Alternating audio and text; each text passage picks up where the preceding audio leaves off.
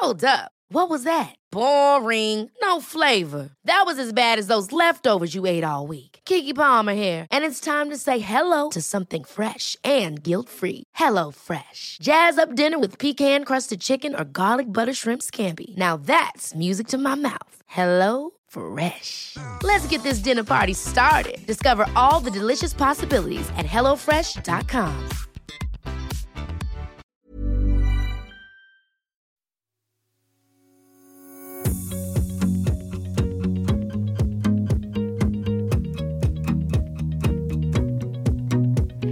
Bonjour à tous et bienvenue dans Sillage, le podcast des EcoStart. Je suis Amélie Petit-Demange et à mes côtés Florent Verret. On est tous les deux journalistes aux EcoStart et on est ravis de vous présenter ce premier épisode de Booster, la troisième saison de Sillage.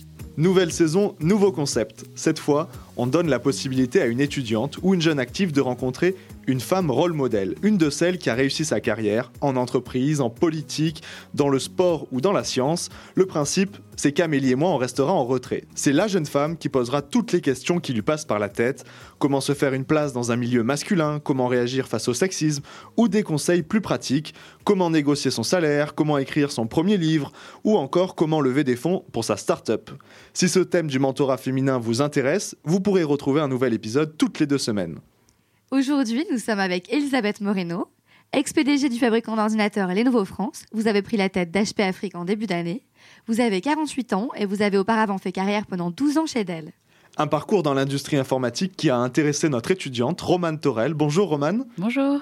Romane, vous avez 23 ans, vous êtes étudiante en dernière année à l'Institut Mines Télécom dans la majeure entrepreneuriat. En parallèle, vous montez votre start-up, Orator. Est-ce qu'en deux mots, vous pouvez nous présenter l'idée? Oui, alors nous, on cherche à se positionner comme une euh, société de conseil en réalité virtuelle pour les entreprises. Merci Romane. Maintenant, on te laisse les commandes du podcast. Tu peux poser toutes les questions que tu veux à Elisabeth Moreno.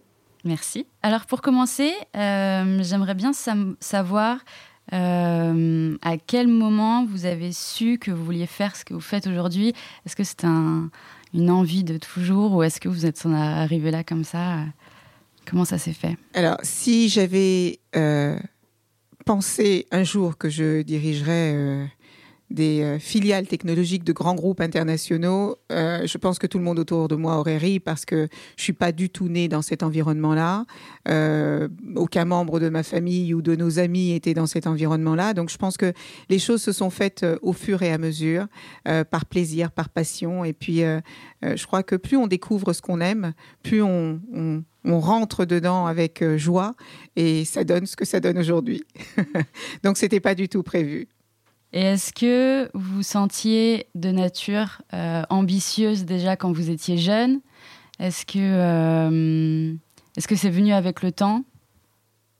Tu sais, moi, je suis une enfant d'immigrés. Donc, euh, parler d'ambition quand on est immigré, c'est pas forcément. Alors, tes parents peuvent être ambitieux dans la mesure où ils cherchent une meilleure vie pour leur famille.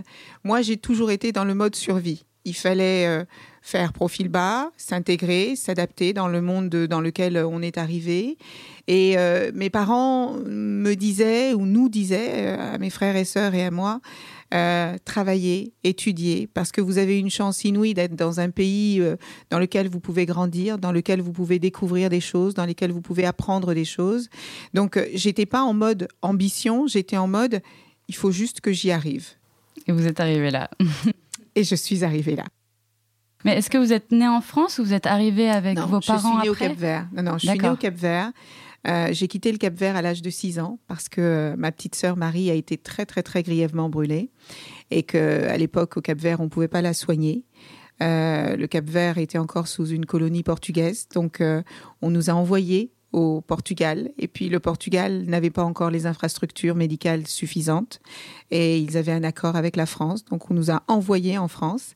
Et Marie est restée deux ans à l'hôpital. Et quand tu es un jeune couple et tu as trois enfants, dont l'un est hospitalisé pendant deux ans, eh bien, euh, tu t'installes, tu, te, tu trouves du travail, tu trouves une maison et puis euh, tu rentres dans le mode survie. J'ai des frissons. du coup, j'imagine que toute votre famille est encore en France. Eh bien, mes parents sont retournés au Cap Vert, mais euh, mes frères et sœurs et moi, nous sommes là. Et euh, je leur fais un petit coucou. J'imagine qu'ils sont très fiers de vous. Je crois qu'ils sont fiers parce que non, je ne le crois pas. Ils me le disent parce que en réalité, euh, quand on a le parcours qu'on a eu, que notre famille a eu, la probabilité pour que nous sortions de notre cité, pour que nous sortions euh, de notre condition euh, sociale, euh, pour qu'ils puissent dire un jour ma sœur est PDG d'une société, c'est très symbolique. Et je me rends compte, en fait, moi, ma réussite, elle est arrivée au fur et à mesure de mon travail, donc pour moi, c'était normal. Mais je me suis rendu compte récemment, notamment quand j'ai été nommée présidente de Lenovo France, le nombre de messages que j'ai reçus de femmes, d'hommes, de jeunes femmes euh, issus euh, des, des banlieues, des quartiers dits défavorisés, qui me disaient Madame, vous nous rendez fiers. Et je, me disais mais comment je peux rendre fier des gens qui ne me connaissent pas? Et en les rencontrant, parce que j'interviens beaucoup dans les, euh, écoles, euh, euh, dans les ZEP, dans les zones d'éducation prioritaire, et quand je parle à ces gamins ou à ces jeunes, ils me disent, en fait, vous nous montrez que c'est possible. Vous nous montrez qu'on peut partir de rien et qu'on peut réussir à faire quelque chose d'intéressant. Et du coup, je me rends compte que mon histoire, elle n'est plus qu'à moi, elle ne m'appartient plus qu'à moi ou à ma famille.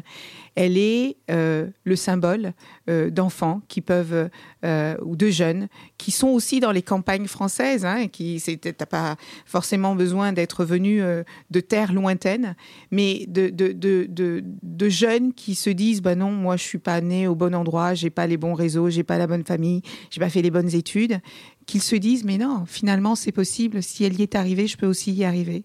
Et c'est ça qui me porte aujourd'hui. Et est-ce que vous, à cette époque-là, quand vous aviez cet âge-là, vous aviez aussi quelqu'un euh, qui, qui, vous apportait aussi? Est-ce que vous avez eu, euh, est-ce que vous avez connu ça aussi?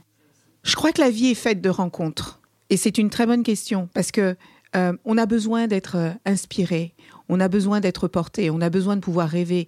On ne, on ne fait des choses que si on ne que si on est capable de les imaginer. Et donc il faut soit qu'on les ait vus faire par quelqu'un d'autre, soit qu'on ait une imagination extrêmement fertile. Comme moi, je n'ai pas évolué dans un, dans un environnement qui me permettait de, de, rêver trop grand, euh, ben, j'ai quand même eu la chance de rencontrer un monsieur qui n'est plus de ce monde, mais qui m'a dit, et j'étais très jeune en fait quand il m'a dit ça, il m'a dit, tu es une petite fille noire, la seule manière pour toi de t'en sortir, c'est d'étudier. Et les études, les études m'ont mené au-delà de ce que j'aurais imaginé. Parce que les études m'ont donné confiance, ils m'ont donné courage, elles m'ont donné courage, euh, elles m'ont donné la possibilité de rencontrer des gens que je n'aurais peut-être pas rencontrés si j'étais restée dans mon carcan. Euh, et euh, elles m'ont fait rêver. Et en fait, plus j'étudiais, plus je poussais les barrières.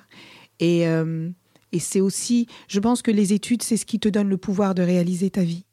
Il me semble que vous avez commencé vos études par du droit, pas grand-chose à voir avec là où vous en êtes aujourd'hui. Euh, comment vous avez fait un changement euh, complet comme ça? Effectivement, euh, lorsque j'étais plus jeune, je voulais devenir avocate parce que je voulais défendre la veuve et l'orphelin. Euh, J'avais été confrontée à tellement d'injustices que je me disais il faut que je fasse quelque chose. Tu me posais la question tout à l'heure de savoir euh, si j'ai toujours voulu être dans les technologies. Moi, j'ai pas voulu toujours être dans les technologies. J'ai toujours voulu aider les autres. J'ai toujours voulu euh, servir, accompagner, guider. Et euh, peut-être parce que je suis l'aînée de ma fratrie et que euh, j'ai toujours pris soin de mes sœurs et frères. Et en fait, ça m'a naturellement conduit vers le métier d'avocat parce que c'était pour défendre les faibles. Et puis je me suis rendu compte que quand tu es avocat, tu dois défendre celui qui a raison, mais tu dois aussi défendre celui qui a tort. Et j'ai été un petit peu en tout cas, c'est pas ce à quoi j'aspirais. Et puis, euh, le hasard des rencontres m'a emmené vers le droit des affaires. Et alors, je suis tombée dans le business et j'ai adoré ça. J'ai adoré ça parce que le business euh, t'amène à, être créatif il n'y a pas de limite dans l'imagination, dans ce qui est possible. Et puis, euh, euh, l'être humain est dans la notion de progrès. Donc, cette possibilité de créer quelque chose en partant de rien pour servir un besoin d'une société, parce que toutes les entreprises se créent sur un besoin. Euh, toi, tu as eu envie de créer une entreprise dans la réalité virtuelle et la réalité augmentée pour les entreprises. Pourquoi? Parce que tu sais que la réalité virtuelle et la réalité augmentée peuvent permettre aux entreprises d'être beaucoup plus efficaces, beaucoup plus performantes. Et le business, c'est aussi ce qui m'a permis euh, de, de d'avoir accès euh, à une manne financière que je n'avais pas. Euh, moi, j'ai vu mes parents travailler toute leur vie, euh, beaucoup, beaucoup, beaucoup travailler, mais parce qu'ils avaient des métiers très, très humbles. ma maman travaillait, elle était femme de service dans, dans, les lycées et les collèges. Mon papa travaillait sur les chantiers. Ils travaillaient très, très dur, mais ils n'ont jamais gagné autant que moi j'ai gagné dans mes premiers boulots. Et ça, c'est parce que j'ai eu accès à de l'éducation et c'est parce que euh, le, business permet ça. Quand tu performes bien, tu gagnes de l'argent. Et on est dans un pays où gagner de l'argent, parfois, c'est tabou. Oh, c'est moche. Mais non, c'est pas tabou. L'argent nous permet de, nous réaliser, de faire des choses euh, et d'accomplir de, des choses qu'on ne pourrait pas faire sans. Et euh, cette combinaison de possibilités de créer, d'inventer, et puis euh, de gagner euh, euh, correctement sa vie pour vivre dignement et, décemment. Ça m'a, ça m'a transporté. j'ai plus quitté cet environnement. Puis alors après, quand je suis tombée dans les technologies et que j'ai vu combien elles pouvaient changer le monde, indépendamment d'où tu nais, de, la classe sociale dans laquelle tu nais, etc., etc., ben, je ne l'ai plus quitté parce que je trouve que c'est juste fantastique. Et alors, est-ce que je peux vous demander pourquoi ce changement d'entreprise récemment? Est-ce que c'est pour continuer euh, sur cet élan-là? Alors, j'ai adoré ce que j'ai fait chez Lenovo en France. J'ai adoré travailler avec mes équipes. J'ai adoré créer, euh, donner une, dynamique et une énergie euh, à, Lenovo France que qu'on n'avait pas auparavant, parce que c'était aussi une façon de rendre fiers les collaborateurs qui m'accompagnaient dans cette aventure, les partenaires qui nous faisaient confiance, et puis.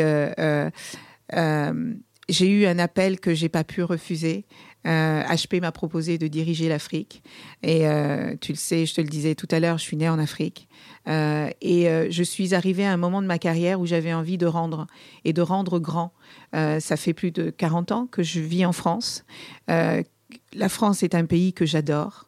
Et ça me met dans une colère noire quand je vois que les Français ne se rendent pas compte de combien ce pays est beau. Ça me met dans une colère noire quand je vois euh, les jeunes issus de l'immigration qui crachent sur la France parce que, en tant qu'enfant d'immigrés, je le dis, si euh, nos parents nous ont amenés ici un jour, c'est que il y avait un sens à ça et que ce pays nous a permis de réaliser des choses. Tout n'est pas parfait, loin s'en faut, mais tout n'est pas parfait dans notre pays d'origine non plus. Il n'y a aucun pays dans le monde qui est parfait. Et euh, moi, j'ai beaucoup de, respect et de, considération pour ce pays. Et j'aime le pays où mes ancêtres sont nés, où mes parents sont nés. Et euh, euh, j'avais toujours dans l'idée que ce que j'ai acquis en termes d'expérience et de compétences au cours de ma carrière, euh, il y en a plein de gens en France qui savent faire ce que je sais faire. En Afrique, ce qui nous manque, c'est l'éducation, c'est les compétences, c'est un savoir-faire. Et euh, j'avais envie de retourner sur le continent pour apporter ça. C'est beau, c'est un moyen de remettre, euh, enfin de mettre, euh, vous mettre votre service au profit, au profit de l'Afrique. C'est exactement ça. Et je suis tellement, tellement heureuse de voir. tu parlais tout à l'heure de fierté les Africains sont heureux de voir une Africaine diriger la filiale de l'Afrique. Donc, euh, c'est pour moi, c'est du bonheur. C'est, euh, j'aurais pas rêvé mieux. J'aurais pas pu rêver mieux. Puis j'imagine qu'il y a aussi quand même l'aspect du challenge et de tout ce qu'il y a à faire euh, là-bas. J'ai une connaissance affective et émotionnelle de l'Afrique. je découvre avec joie et délectation la richesse de l'Afrique et je me pose une question, comment est-ce qu'on a fait pour en arriver là? L'Afrique dispose de toutes les richesses naturelles dont elle a besoin pour son développement. Elle a de l'agriculture, elle a du pétrole, elle a des diamants. L'Afrique n'est pas aussi pauvre qu'on l'imagine. Le problème de l'Afrique, c'est que peu de gens bénéficient de ces richesses. Et euh, je trouve que cette intelligence qu'HP a aujourd'hui de dire euh, oui, on veut développer les technologies en Afrique comme on l'a fait euh, en Occident. Euh, et en même temps, on veut contribuer au développement social de l'Afrique. Et nous avons l'ambition de former 100 000 jeunes entrepreneurs qui ont entre 20 et 25 ans, qui se lancent comme toi dans la création de leurs petites entreprises ou de leurs start-up. On va les accompagner, on va les coacher, on va les développer parce que l'entrepreneuriat, à mon sens, et l'entrepreneuriat et l'éducation, ou l'éducation et l'entrepreneuriat, sont les deux clés du succès et du futur de l'Afrique. Est-ce que vous pensez que vous avez des qualités particulières qui fait que vous en êtes arrivé là? Et est-ce qu'il y a des qualités qui sont absolument euh, nécessaires euh, pour en arriver là? Alors, on peut appeler ça des qualités, et en même temps, je pense que tout le monde peut l'avoir. Il faut du courage, il faut de la détermination, il faut de la résilience. Il faut savoir tomber et se relever pour arriver là où je suis arrivé. Il ne faut pas avoir peur de l'échec. Il faut oser demander de l'aide. Il faut oser dire qu'on n'a pas compris, qu'on ne sait pas. Et surtout, surtout, surtout, ne jamais rien lâcher. Je pense que ça vient de mon histoire personnelle, euh, de toujours se dire demain sera meilleur. Je pense que tout le monde peut avoir ce courage-là parce que pense à tes plus beaux projets, aux choses qui t'ont le plus tenu à cœur, aux choses qui t'ont fait vibrer. Ces choses-là, quand tu y croyais, quand elles avaient du sens pour toi, tu ne les lâchais pas. Donc je crois que tout le monde est capable d'avoir du courage et de la détermination pour peu que l'objectif que l'on poursuit fasse du sens. Et moi, j'ai toujours cherché à donner du sens à ce que je faisais.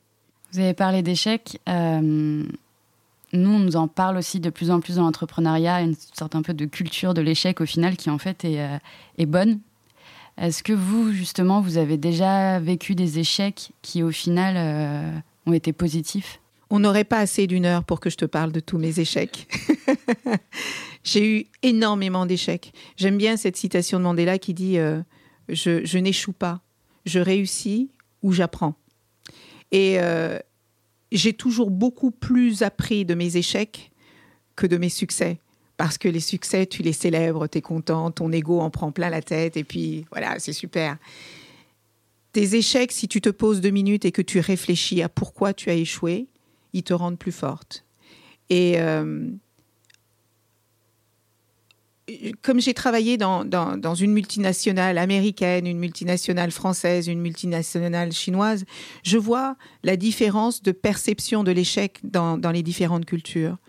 Aux États-Unis, tu peux dire que tu as planté euh, 10 startups et que la onzième, tu sais que c'est la bonne. Et on va te dire, ouais, super. En France, on va te regarder en chien de faïence en se disant, ouh là là là là, je vais pas mettre mon argent entre ses mains. Euh, l'échec, c'est ce qui te fait réussir L'échec, c'est ce qui te fait avancer. Pour peu que lorsque tu tombes, tu te relèves et que tu apprennes de tes erreurs pour avancer. Donc, euh, je pense qu'il faut qu'on apprenne à cultiver l'échec. Il faut qu'on apprenne à assumer ses responsabilités de l'échec parce que comme l'échec est mal vu dans notre pays, on n'assume pas nos échecs, on n'ose pas en parler. Et pourtant, tu te rends compte que c'est dans le cœur de l'échec que réside le succès. Il n'y a aucune belle histoire, aucune belle entreprise qui s'est construite que sur des succès. Ce c'est illusoire d'imaginer ça. Toutes les entreprises passent par des hauts et des bas. J'aime bien prendre cette image de l'enfant qui apprend à marcher. Tu imagines, donc il marche à quatre pattes et puis un jour, hop, il se tient debout et puis il fait son premier pas et il tombe. T'imagines si au bout de dix fois où il tombe, il décide qu'il va plus jamais marcher de sa vie? C'est insensé de, donner ce côté euh, euh, culpabilisant euh, de l'échec. Je travaille au tribunal de commerce en tant que juge consulaire et je vois ces chefs d'entreprise qui ont tout donné, qui ont tout donné, qui ont, qui ont, qui ont rêvé, qui ont créé leur entreprise, qui, qui sont allés loin et qui, à un moment donné, ont un accident. Parce que la vie est faite de réussite et d'échecs. Et ils se retrouvent là et tu les vois tellement malheureux parce qu'ils ont cru en leur rêve et que, et que ce rêve s'effondre. Est-ce que pour autant ça veut dire que tout ce qu'ils ont réalisé n'a pas existé? C'est ridicule de donner ce côté négatif à l'échec. Et je trouve que c'est euh, c'est à la fois irresponsable et c'est euh, c'est malhonnête. Je me souviens d'un entretien particulièrement humiliant, vexant. Euh, ce type qui m'appelle euh, la, veille pour me dire notre rendez-vous ne va pas avoir lieu à telle heure, il aura lieu à telle heure. Ensuite, il me dit, il va pas avoir lieu à tel endroit, il aura lieu à tel endroit, mais je le voulais tellement, ce job. Alors, j'ai tout écouté, j'ai tout accepté. J'arrive, il me fait un entretien de merde, où il ne me respecte pas, où il est dédaigneux, où il est, il est, il est méprisant. Et je, savais à la fin de cet entretien que je n'avais plus du tout envie de travailler pour cette boîte. Et pourtant, en partant, j'ai pleuré. Et juste après, on m'a fait une proposition de job qui m'a fait vibrer comme c'est pas permis dans une autre entreprise. Et bon, ce type s'est fait virer quelque temps après, mais on rencontre tous sur nos parcours des gens qui rejettent sur nous leur euh, mal-être, leur désespoir, leur racisme, leur misogynie, leur euh, rejet de la différence. Et euh, j'ai appris avec le temps que même s'ils me l'envoient à moi, mais ils sont plus à plaindre que moi, parce que moi je continuerai d'avancer et eux resteront dans leur euh, désespoir. vous avez d'autres exemples où vous avez peut-être été déjà victime de, sexisme dans un milieu qui est aussi masculin? Écoute, moi j'ai commencé ma carrière j'ai, en, en co-créant une entreprise dans le bâtiment. Et puis après, euh, j'ai évolué toujours euh, dans, le, dans les technologies. Ce sont des environnements euh, très masculins où il y a encore très peu de femmes. Ça change, ça progresse, mais encore trop peu de femmes. et pourtant, parce que cette question, c'est pas la première fois qu'on me la pose, j'ai pas souvenir d'avoir été victime de sexisme. De la même manière que je me souviens pas d'avoir été victime de racisme. De la même manière que je me souviens pas d'avoir été victime de misogynie. Alors à force, parce que je sais que tout ça existe, à force je me dis, est-ce que c'est parce que je refuse de le voir Ou est-ce que vraiment je n'en ai pas été victime? Euh, J'en sais rien. Et je m'en fous. je pense que de toute façon, euh, vous ne vous laisseriez pas faire. Ah ça c'est sûr. Alors, je me suis laissé faire. À un moment donné, euh, j'avais pas suffisamment confiance en moi pour accepter ce que j'étais, pour accepter ce dont j'avais envie, pour accepter d'être dans un environnement où je n'étais pas attendue. Et, euh, et tout le temps où j'ai pensé comme ça, je me faisais toute petite. J'osais pas parler, j'osais pas partager mes idées, j'osais pas apporter ma valeur ajoutée. Et euh, je crois que c'est Georges Bernard Shaw qui a dit On ne sert pas le monde en jouant petit. C'est vrai? Regarde, les petites actions amènent des petits résultats.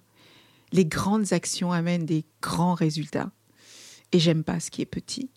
On dit que quand c'est petit, c'est mignon. Mais oui, super, mais pas dans le business, pas dans la réalisation de soi.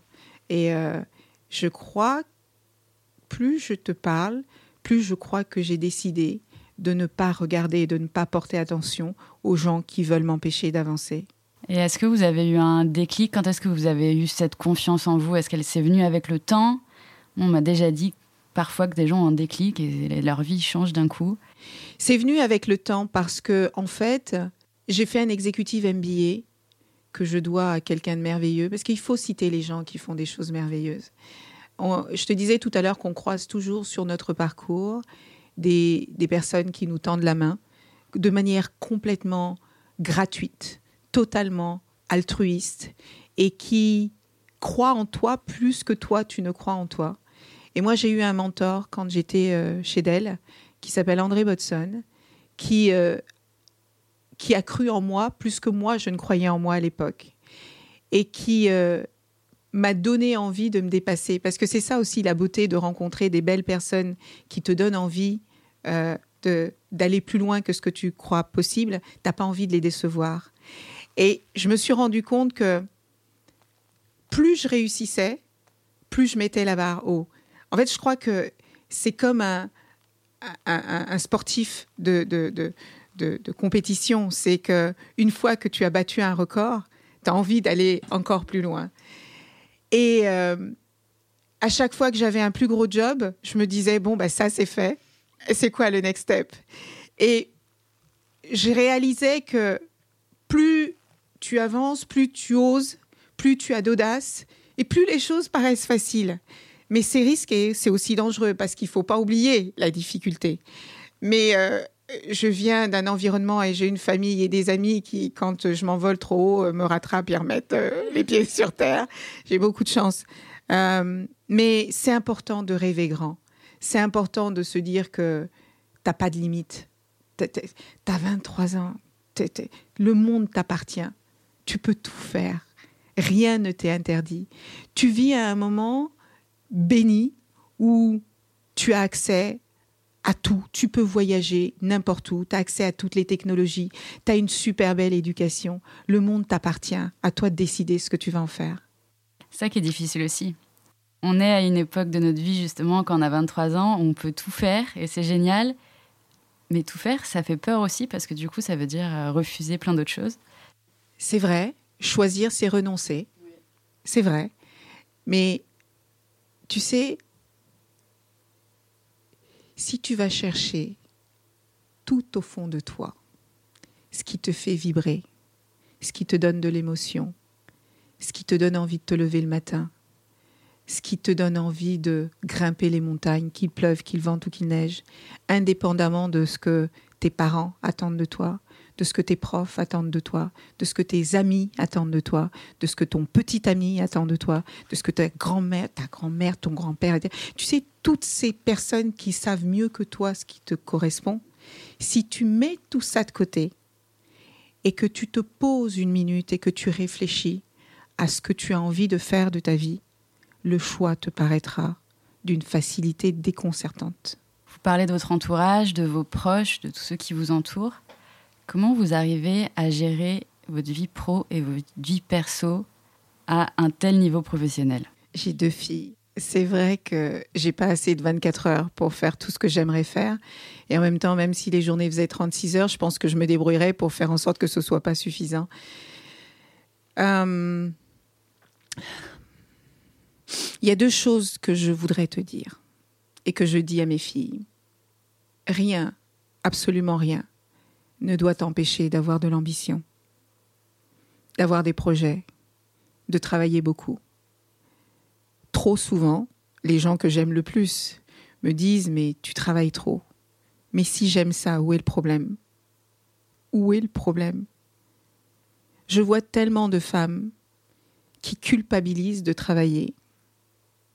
Elles culpabilisent de travailler. J'ai culpabilisé tellement longtemps dans ma vie de pas être assez intelligente, assez forte, assez ceci, assez cela. Mais bon sang, on fait ce qu'on peut comme on peut. Et il faut que tu saches que la superwoman, ça n'existe pas. On attend des femmes qui décident de travailler, qu'elles soient parfaites en tout, comme une sorte de punition. Eh ben, puisque tu as décidé de travailler et d'avoir une carrière, tu as intérêt à rien louper par ailleurs. Mais que nenni, je loupe plein de trucs, et alors? C'est vrai, moi je, je ressens en tout cas que la société met un peu une pression euh, pour les femmes. Et justement, je pense que c'est une question que je vous aurais pas forcément posée si vous étiez un homme. Comment vous gérez votre vie pro et votre vie perso? Mais tu as raison, si c'était un homme, tu lui poserais pas la question, parce que aujourd'hui, il y a quelque chose qui pèse sur nos épaules plus lourdement que ça ne l'est pour les hommes, c'est l'éducation de nos enfants et c'est le partage des tâches domestiques. Il y a évidemment de plus en plus d'hommes qui contribuent à ça. Moi, j'ai la chance d'en avoir un.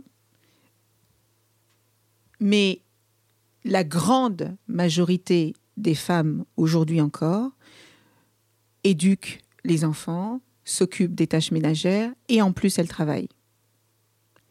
Il faut arrêter de croire que les femmes au XXe siècle travaillent plus que celles du XVIIIe ou du XIXe. C'est n'importe quoi. Les femmes ont de tout temps travaillé. Ce qu'on reproche aux femmes, c'est d'avoir une carrière et de l'ambition. Mais pourquoi? Pourquoi est-ce que nous, les femmes, on n'aurait pas le droit d'avoir une carrière et des ambitions? Pourquoi est-ce qu'on n'aurait pas envie de gagner notre vie comme nos hommes. Pourquoi est-ce qu'on ne pourrait pas chercher à s'épanouir dans notre travail? Pourquoi? Où est-ce que c'est écrit que les femmes doivent rester à la maison à s'occuper des enfants? Où est-ce que c'est écrit qu'on n'a pas le droit d'avoir une carrière professionnelle? Alors bien sûr que ça demande de l'organisation. Parce que on aime nos enfants. Faut pas croire que les femmes qui travaillent n'aiment pas leurs enfants. Faut arrêter, mais c'est tellement has que ça me fait mal au ventre d'y penser. Ça demande une organisation extrême. Moi, tout ce que je dis, c'est si tu es une femme et que tu as envie de rester à la maison et t'occuper de tes enfants, c'est génial, fais-le. Si tu es une femme et que tu as envie de travailler et de t'occuper de tes enfants, fais-le. Ça te demandera un peu plus d'organisation, ça te demandera beaucoup plus d'aide, ça te demandera de demander à tes amis, à ta famille, à ton mari de récupérer les enfants à l'école, ça te fera louper des compétitions de danse. Et après, et après, est-ce que parce que tu ne travailles pas et tu t'occupes de 24 sur 24, tu vas être parfaite? Non. Faut qu'on arrête avec ça. Je me calme parce que c'est un sujet qui me je trouve ça d'une telle injustice. Si tu as envie de travailler, si tu as envie d'avoir des enfants, c'est compatible. Il y en a plein qui le font. Ça te demande juste davantage d'organisation, davantage d'aide. C'est une vérité. L'éducation qu'une mère donne à ses enfants, est fondamentale. Elle est fondamentale parce que tu les formes. Tu, formes les enfants de demain. Tu les formes à devenir des adultes solides, responsables. Euh, comme je suis pas toujours là, j'ai trouvé euh, une manière de gérer tout ça. J'aime mes enfants comme elles savent combien je les aime. Je crois que ce qu'elles attendent de moi, c'est que je les aime et que je les guide. Je les aime et je les guide. Pas 24 sur 24, mais quand je le fais, j'essaye de le faire le mieux que je peux. Pendant plusieurs années, j'étais au travail en étant à la maison, et quand j'étais à la maison, j'étais au travail. Donc autant te dire que je faisais rien de bien. Pendant plusieurs années, j'ai culpabilisé de ne de, pas pouvoir les récupérer à l'école comme beaucoup de mamans, euh, de ne pas pouvoir les accompagner à la compétition de danse comme toutes les mamans. Et puis un jour, ma fille était avec une de ses copines dans sa chambre, et puis euh, et je l'entends dire euh, Oh là là, qu'est-ce que je suis fière de ma mère. Et alors là, je me suis dit C'est bon. C'était, c'était ce dont j'avais besoin pour, me, pour arrêter de culpabiliser. Alors, ça ne l'empêche pas de, de me culpabiliser parce qu'elles elles savent très bien faire. Hein. Tu vas pas être là? Mais bien sûr, c'est, c'est pas facile. Et bien sûr que si je voyageais moins, je passerais plus de temps à la maison, mais je serais peut-être aussi euh, plus infernale. Donc, euh, je ne sais pas ce qui est parfait. Tout ce que je sais, c'est que je ne suis pas parfaite, mais que tout ce que je fais, je le fais le mieux que je peux. Est-ce que vous trouvez toute cette énergie pour, euh, pour tenir ces, ces, journées de folie? J'aime ce que je fais. J'essaye de ne faire que des choses que j'aime. Et quand tu ne fais que des choses que tu aimes, la peine te paraît moins lourde. Plus tu feras des choses par contrainte, moins tu aimeras ton travail, moins tu aimeras l'environnement dans lequel tu te trouves, moins tu auras envie d'y aller, moins tu auras envie d'y mettre de l'énergie et de la passion. Moi, je trouve ma passion en faisant des choses que j'aime. Et je sais que quand je n'aime pas, je suis médiocre. Quand j'aime, j'adore. et toi où est-ce que tu trouves ton énergie? Parce que je trouve que tu es étudiante, tu crées une start-up, tu as plein de rêves dans la tête. En tant que jeune femme, tu dois aussi te dire euh, à un moment donné, il faudra que je fasse, que je crée ma famille. Où est-ce que tu trouves l'énergie d'avancer? Parce qu'on dit tellement de choses sur la jeunesse et sur sa paresse et sur euh, son incapacité à, à se stabiliser, à créer. Et moi, je suis convaincue du contraire. Je pense que euh, j'ai une très belle famille, ils ont tous eu des très beaux parcours, beaucoup dans l'entrepreneuriat. Et juste leur ressembler, ça me donne de l'énergie pour euh, faire pareil. Et, et, si je réussis aussi bien qu'ils ont réussi, je serais déjà trop satisfaite. Et ben donc tu te rends compte que les rôles modèles sont importants, avoir des gens qui t'inspirent. Et tu te rends compte que quand tu flanches, tu penses à ça. Tu te dis, allez, ils l'ont fait, je peux bien le faire. Et puis j'ai envie de faire plaisir. Et ça, ça donne de l'énergie. On a envie d'être fier de soi, on a envie que ses proches soient fiers de nous. Et, euh, ça suffit. Après, l'entrepreneuriat, ça reste des hauts et des bas quand même. ça reste des, moments forts où on est trop heureux, où on a super bien pitché sur scène euh, devant plein de monde et on est super content. Et des bas où on se rend compte que notre projet il va peut-être pas être viable et, euh, et on est trop triste. Mais c'est les montagnes russes et c'est ça aussi qui dynamise, c'est le, les hauts et les bas. Et la vie est plus intense. Et ça, c'est vrai, quel que soit l'âge. L'entrepreneuriat, que tu aies 20, 30, 40, 50 ou 60 ans, ce sont des hauts et des bas on voit souvent que la partie euh, émergée de l'iceberg. Mais avant d'arriver au succès de l'entrepreneuriat, il y a tellement de choses qu'on ne voit pas et qui créent les fondations de ton succès. Je trouve que c'est dommage qu'on qu'on n'en parle pas plus, justement. On parle toujours des réussites, et je pense qu'il y a aussi beaucoup d'entrepreneurs qui ne se rendent pas compte que c'est des hauts et des bas, et, euh, justement, ça revient aussi, comme quand on parlait des échecs. Et euh, je pense que ça serait bien de démocratiser un peu euh, ça et qu'on se rend compte, on en parlait entre amis, même nous, on en parlait il y a, il y a deux jours. Rien que dans notre promo, on s'était jamais vraiment dit qu'on avait des coups de blues entre les startups et en fait on s'est rendu compte qu'on en avait tous et c'était normal.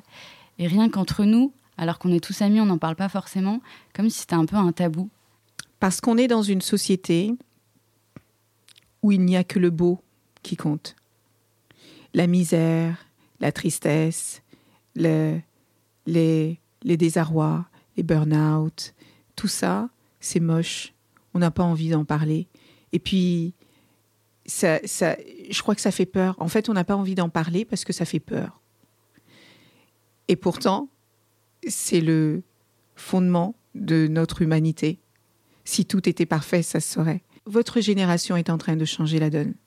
Il y a plein de choses que nous, on a accepté, que vous n'accepterez pas. Et moi, j'ai beaucoup, beaucoup d'espoir dans cette reconnexion que vous êtes en train de faire avec vous-même, avec qui vous êtes. Euh, la réussite économique et financière est une chose. Mais il y a plein de gens qui ont des comptes en banque débordants et qui sont malheureux. Et quand je vois votre capacité à dire ça, non, je veux pas, euh, quand je vois les entretiens de recrutement que j'ai avec certains jeunes qui me disent euh, sinon la salle de sport euh, moi jamais j'aurais osé poser une question comme ça il y a 20 ans mais tu viens pas faire du sport au travail quand même mais le bien-être est quelque chose que vous mettez beaucoup en avant mais sans oublier qu'il faut aussi réussir, qu'il faut aussi avancer, qu'il faut. Et, c'est pour ça que je pense que vous avez des leçons à nous donner. Et puis, euh, j'espère que nous, on va aussi vous laisser des choses, euh, des fondations euh, sur lesquelles vous allez pouvoir vous appuyer. Mais l'échec existe. Les choses moches existent. Et c'est parce que l'échec et les choses moches existent que la beauté existe aussi et que le succès existe aussi. Si tout était beau, plus rien ne le serait au final. C'est très beau ce que tu viens de dire. J'en profite pour rebondir du coup sur euh, l'entretien d'embauche. Est-ce qu'il y a des choses que vous aimez entendre en particulier euh, quand vous avez un candidat de mon âge euh, en face de vous? Alors, dans nos entreprises, on reçoit énormément de candidatures. Les CV se ressemblent tous. Faites des CV qui vous ressemblent. Vous êtes unique. Faites des CV qui vous ressemblent. La différence est belle le blanc sans le noir n'aurait pas la même, la même brillance, j'ai envie de dire. J'attache davantage d'importance à la personnalité qu'aux compétences, parce qu'en général, les, les, gens que je vois en entretien ont fait de belles écoles, euh, ils ont voyagé, ils parlent plusieurs langues. Les compétences techniques sont sensiblement les mêmes. Ce qui m'intéresse de plus en plus, c'est l'intelligence émotionnelle, c'est le savoir-être, c'est euh, j'aime les gens qui donnent envie. J'aime les gens qui ont les yeux qui brillent. J'aime les gens qui, euh, qui, poussent les barrières euh, et qui et c'est pas forcément les gens les plus faciles à manager, mais c'est les gens qui savent penser différemment. Et ça, c'est intéressant. Ça, c'est très intéressant. C'est intéressant d'abord en termes humains, parce que n'avoir que des clones qui te ressemblent à un moment donné, moi en tout cas, ça ne m'intéresse pas. Il faut dans un monde aussi globalisé que le nôtre, il faut des gens qui pensent différemment. Il faut des gens qui aient des idées différentes. Il faut des gens qui, euh, qui n'aient pas peur de tenter les choses que ceux qui sont là n'ont pas tenté. Euh, donc, euh, partant du principe, il me faut des gens éduqués, il faut des personnes qui, qui, qui aient un niveau euh, d'éducation euh, euh, qui corresponde aux ambitions que nous avons, et il faut de belles personnalités. Il faut des gens vivants. On a, il nous faut des gens vivants. Il faut qu'on vive. Il faut qu'on. J'utilise souvent cette image de, de mort vivant. Tu sais, tu rencontres des gens qui sont vivants à l'extérieur, mais qui sont morts à l'intérieur. La flamme s'est éteinte, quelque chose leur est arrivé et ils ont plus envie. Qu'est-ce que c'est triste Qu'est-ce que c'est triste Et tu rencontres des morts vivants à 20 ans et des morts vivants à 60 ans. Il n'y a pas d'âge pour ça. Donc ne laisse pas ta flamme s'éteindre. J'ai un exemple de d'une personne qui qu'un jour que j'ai reçu en entretien. En fait, son CV est arrivé sur mon bureau par erreur. Et je l'ai reçu. Et, euh, et ce garçon n'avait pas de diplôme. Il travaillait euh, le soir dans nos locaux pour faire les ménages. Et euh, il avait glissé son CV pour être assistant. Parce qu'il il est tunisien, pas. Et je vois ce garçon et je vois qu'il a tellement envie. Il n'a pas les diplômes, il parle pas le langage, il n'a pas les codes, mais il a tellement envie. Et aujourd'hui, il est directeur commercial. Je pense que notre responsabilité en tant que leader, c'est de faire grandir les gens. Et particulièrement les gens qui n'ont pas la possibilité de réussir naturellement. Il faut savoir tendre la main aux gens qui viennent de plus loin. Alors forcément, ça demande plus de travail, ça demande plus d'efforts. Mais moi, si on m'avait pas tendu la main, je serais pas là aujourd'hui. C'est exactement ce que j'allais dire. En fait, vous avez envie de tendre la main comme on vous l'a tendu euh, plus tôt et de faire passer le flambeau. Exactement. J'ai une dernière question euh, plus précise par rapport à mon parcours qui m'intéresse. Euh, au niveau des collaborations que vous avez entre euh, un grand groupe et les startups, je ne sais pas si ça se fait beaucoup chez HP ou si ça ne se faisait chez Lenovo. Vous en pensez quoi, vous? Je pense que c'est une super idée. Je pense que c'est une super idée. Tout ce qui est intrapreneuriat, tout ce qui est collaboration euh, start-up euh, et grands groupes, c'est une super idée. Pourquoi? Parce que les grands groupes deviennent des grosses machines avec des process dans tous les sens qui peuvent tuer la créativité et l'imagination et l'envie euh, d'entreprendre. Quand moi je l'ai fait quand j'étais chez Lenovo, j'ai travaillé avec des avec des startups dont je trouvais les projets intéressants et ils nous amènent une nouvelle façon de voir les choses, une nouvelle façon de travailler. C'est une nouvelle façon de penser et je trouve que c'est très intéressant que de collaborer de cette manière-là parce que la grande entreprise apporte quelque chose à la petite et la petite apporte à la grande.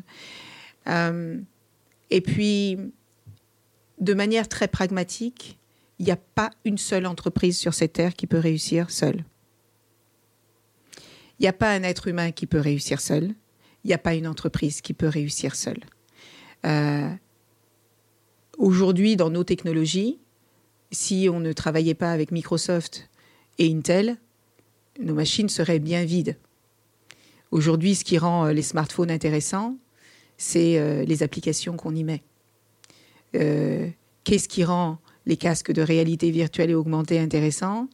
C'est les applications qu'on y met, c'est les softwares qu'on y met. Euh, J'adore le domaine que tu as choisi parce que aujourd'hui, on voit encore euh, la réalité virtuelle ou la réalité augmentée comme un divertissement, mais ce sont des sujets fondamentaux qui vont permettre à des gens de se former. Tu te rends compte? Tu mets ton casque sur tes yeux et si tu as peur de prendre la parole en public, on te met en situation et tu as l'impression d'être dedans. C'est extraordinaire. Donc, il ne faut pas négliger la force de la collaboration et de la coopération. C'est la clé du succès pour les entreprises de demain. Roman, tu m'as posé beaucoup de questions, des questions que j'ai trouvées très intéressantes. Merci beaucoup. J'ai envie de te poser une question à mon tour. On parle beaucoup de conflits générationnels. Euh, on a de plus en plus de mal, nous, dans les entreprises, à savoir comment accompagner les jeunes de la génération Y et Z, comment vous donner envie, comment vous donner des ailes. Est-ce que tu peux me dire ce qui, toi, te donne envie de travailler pour une entreprise? Ça, c'est ma première question. Je pense que ce qui me toucherait le plus et ce qui me donnerait envie vraiment de me mettre à fond pour une entreprise, c'est si elle pensait, enfin si pense autant à mon développement personnel que à ce que je peux leur apporter à eux, que ce soit vraiment un échange dans les deux sens et que je sente que c'est pas que moi qui veux la rapporter et que ça leur tient vraiment et que c'est pas juste euh, les euh, quatre valeurs qu'on met sur la première page du site internet, mais que c'est quelque chose euh, qui est réel et que les gens sont là autant pour nous que nous on est là pour eux. Merci. Ma deuxième question, c'est qu'est-ce qui pourrait t'empêcher de réussir ta vie? La peur. La peur de quoi? La peur de l'échec. Et si tu échouais? Eh ben, je sais que j'apprendrai. Super. Merci beaucoup. Merci à vous. Merci à toutes les deux, c'était très inspirant. Vous nous avez appris à pas se culpabiliser et à ne pas brider son ambition. Merci beaucoup.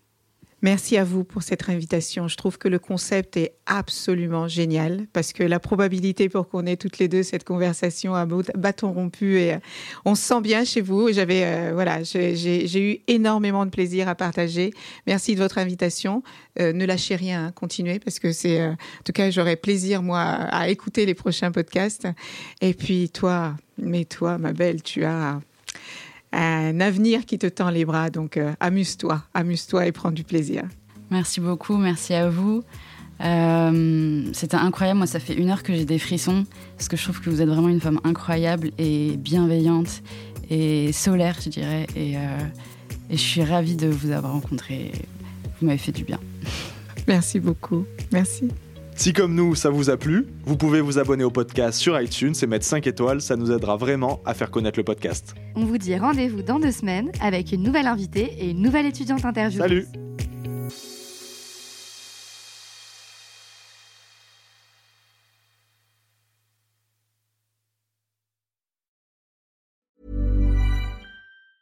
Planning for your next trip? Elevate your travel style with Quince. Quince has all the jet setting essentials you'll want for your next getaway, like European linen, premium luggage options, buttery soft Italian leather bags, and so much more. And it's all priced at 50 to 80% less than similar brands. Plus, Quince only works with factories that use safe and ethical manufacturing practices. Pack your bags with high-quality essentials you'll be wearing for vacations to come with Quince. Go to quince.com slash trip for free shipping and 365-day returns.